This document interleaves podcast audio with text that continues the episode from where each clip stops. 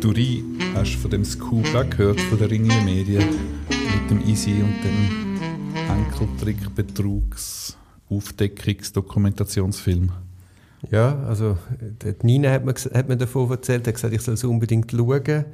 Der Easy ist, fällt ja schon längere Zeit auf, ich weiß es gar nicht, wie er mit richtigem Namen heisst, ist ein ganz grosses journalistisches Talent. Cedric Schild. Cedric Schild, ganz grosses journalistisches Talent, der vermischt auch das Komödiantische mit wirklich guter Recherchearbeit. Er hat scheint ein sehr gutes Team zu haben. Und sie haben es, glaube ich, habe ihn noch nicht gesehen, ich will jetzt einfach ein bisschen ähm, vielleicht wenig fundiert sagen, einen 80-minütigen Dokumentarfilm gemacht, wo sie gezeigt haben, wie so Enkeltrickbetrüge, falsche Polizisten, Schockanrufe, also die, die Masche abläuft und haben es offenbar tatsächlich auch geschafft, so einen Geldabholer, die operieren ja alles im Ausland, so einen Geldabholer sozusagen im Flagranti zu verwischen und ist dann der Polizei sozusagen übergeben worden. Und dann ist die nächste Empörung vom Blick gekommen, dass der Geldabholer mit einem Strafbefehl erledigt worden ist und wieder entlassen worden ist, was dann wieder niemand Verständnis gehabt hat. Mhm. Wobei, ja, ist wahrscheinlich ist nicht aufgelöst worden, dass natürlich die auch wieder zuunterst in der Nahrungskette stehen.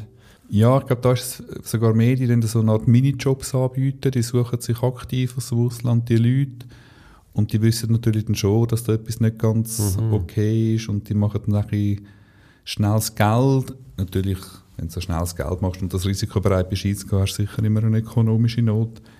Aber mich hat da, eben ohne den Film wirklich geschaut zu haben, hat mich in diesen Trailers und Teasers und der Berichterstattung irritiert, dass der Easy teilweise flankiert worden ist, so glaube ich in dem Studio, Aufnahmestudio, das im Arbeitsplatz von einem maskierten Polizist. Hast du das auch gesehen? Mhm.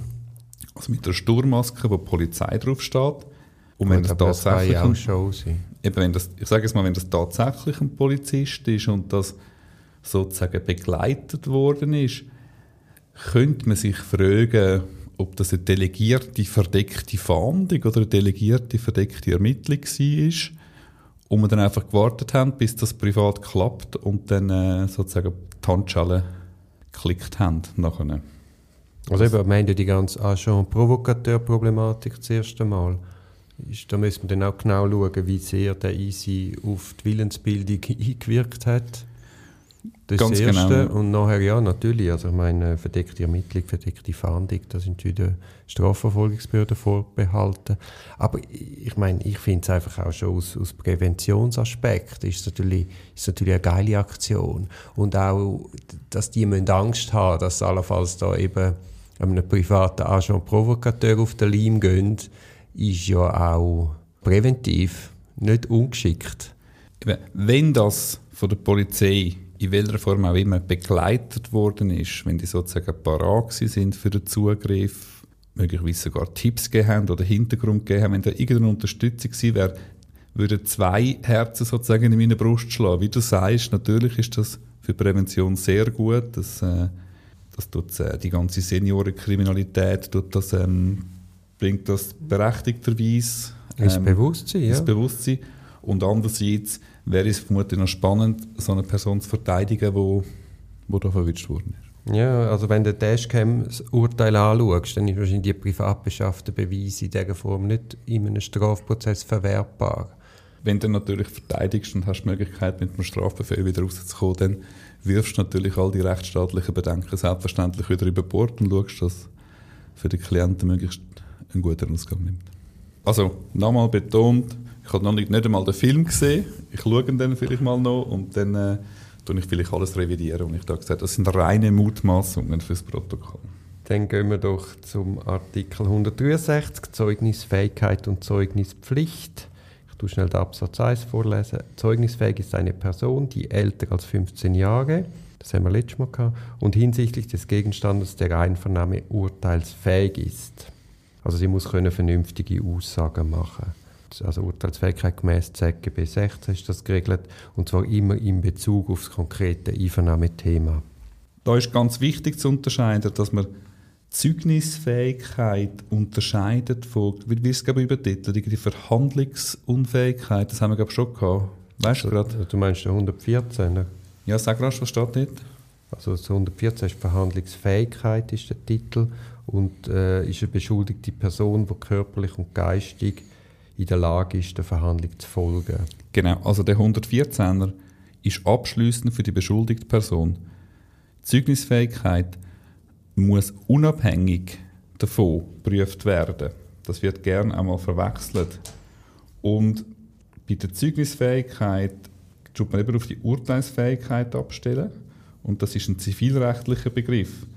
Also die Urteilsfähigkeit in zivilrechtlicher Sicht hinsichtlich ein Gegenstand von der Einvernahme.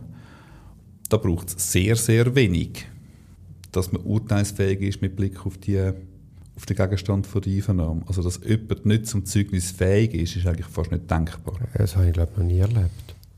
Es ist ja dann im Artikel 164 Absatz 2 die Abklärung über die Zeugin und den Zeugen. Und dort ist eben bestehen Zweifel an der Urteilsfähigkeit oder liegen Anhaltspunkte für psychische Störungen vor, so kann die Verfahrensleitung eine ambulante Begutachtung der Zeugin oder des Zeugen anordnen, wenn die Bedeutung des Strafverfahrens und des Zeugnisses dies rechtfertigt.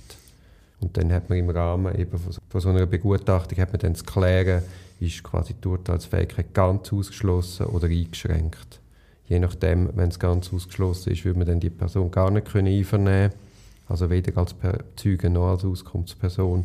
Und wenn es eingeschränkt ist, dann wird wahrscheinlich die Auskunftsperson nach StPO 178 C greifen. Hast du das schon mal gehabt? Ich habe gerade letzte einen Fall gehabt, wo ich verteidige, wo die Gegenseite, wo die Privatklägerin geltend macht oder ihre Vertreter geltend machen, aus Altersgründen sei die Person nicht mehr verhandlungsfähig.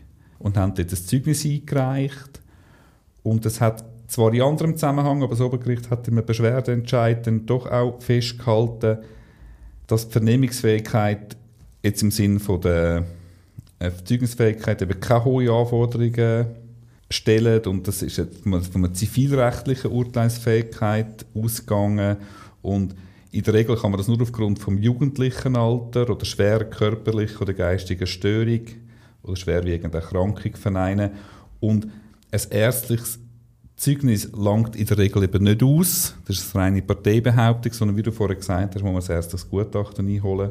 Sie haben dann noch einen spannenden Hinweis gemacht, dass allenfalls unter gewissen Voraussetzungen auch die Möglichkeit von einem Bericht im Sinne von Artikel 145 steht, bei einem schriftlichen Bericht besteht, haben da auf einen, ich sage es jetzt halt gerade, auf einen Entscheid 1b, Underline 229, 21 verwiesen, wo man aufgrund von der Covid-Pandemie einem Beschuldigten mit Jahrgang 1992 erlaubt hat, einen schriftlichen Bericht zu machen. Mhm. Also ich habe natürlich noch sowieso äh, Lex Covid gewesen, das ist jetzt alles wieder ein bisschen anders. Das ist ja alles anything goes in dieser Zeit, strafprozessual. Also einfach, es braucht sehr geringe Anforderungen und in der Regel kann man eigentlich, wenn man über 15 ist und nicht gerade wirklich aus dem letzten Loch pfeift, sozusagen, kann man eigentlich von mhm. Zeugnisfähigkeit ausgehen. Ja. Also, du hast vorhin angesprochen mit Kindern und Jugendlichen, dort hat man das absolute Alter, 15 Jahre. Dort schaut man nicht auf den Einzelfall an, sondern da hat man die absolut generalistische Grenze, wo man sagt, unter 15 geht es nicht. Formales Kriterium. Genau. Formales Kriterium.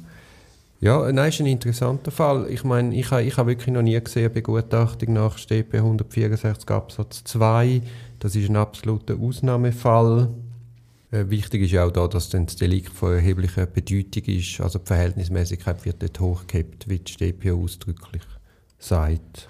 Natürlich für die beschuldigte Person ist das doppelschneidig, dass die Latte relativ hoch gelegt ist, aber eben, wenn es eben um die viel gesagte materielle Wahrheit geht, ist eben wichtig, dass man wirklich, wenn irgendwie möglich, das Zeugnis anlässt und dort nicht entlastend oder belastend das nicht auslässt.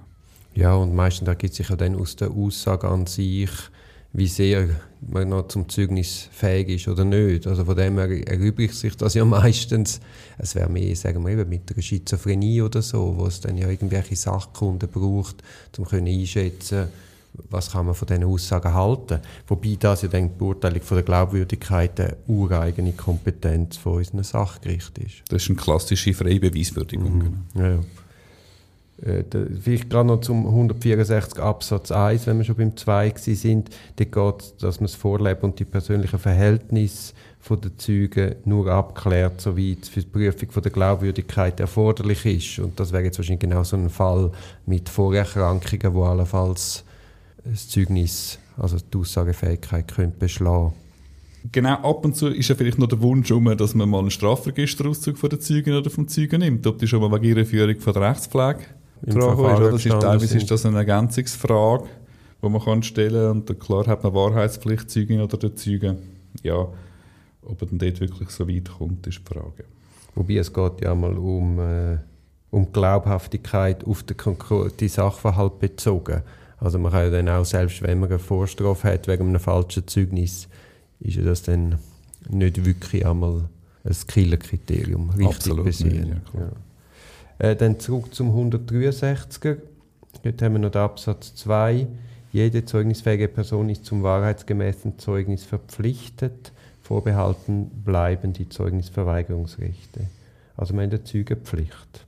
Also der Absatz 2, der ist jetzt eigentlich insofern deklaratorisch, weil wir haben ja im materiellen Strafrecht 307 StGB, das wird einfach nochmal festgehalten und ich glaube weiter unten kommt ja dann, dass man konkret muss auf 307 StGB hinweisen muss. Ja genau, es ist ein indirekter Verweis auf, auf das falsche Zeugnis nach StGB 307 und äh, es ist ja nach 177 Absatz 1 also es macht systematisch absolut Sinn, dass man das da erwähnt. Ja. Das ist jetzt einfach nicht eine eigene durchsetzbare Norm. Denke ich. Genau, ja. Was heisst jetzt, man, ist zum, man, ist, man hat eine Zeugenpflicht? Wie weit geht die? Ich denke, das ist schon eine eigene Folge wert. Da geht es ja insbesondere um die Zeugnisverweigerungsrecht. Oder mhm. vielleicht habe ich deine Frage ja, jetzt nicht genau verstanden. Ja, machen wir es im Rahmen von dem.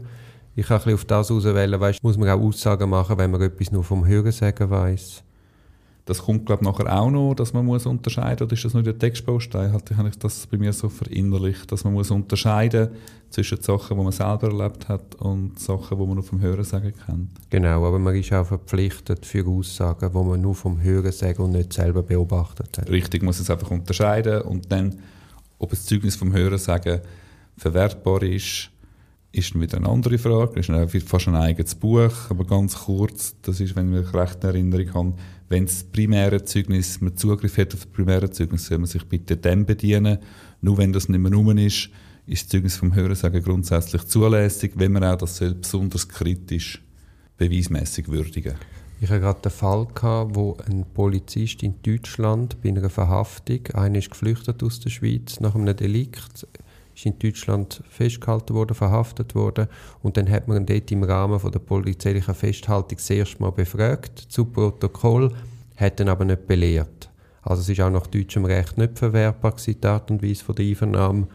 Und dann hat der Staatsanwalt die Idee gehabt, der deutsche Polizist kommen und ihn zu befragen, was dann die beschuldigte Person im Rahmen von dieser Aussage ihm erzählt hat. Was meinst du zu, zu dem taktischen Vorgehen? Verteidigersicht eine offensichtliche Umgehung von diesen fundamentalen Rechten, die einer beschuldigten Person zustehen, das ist nicht zulässig. Ja, das Gericht hat das auch als nicht verwertbar angeschaut, die Aussagen vom Polizist. Man es würde dann quasi einfach, ja...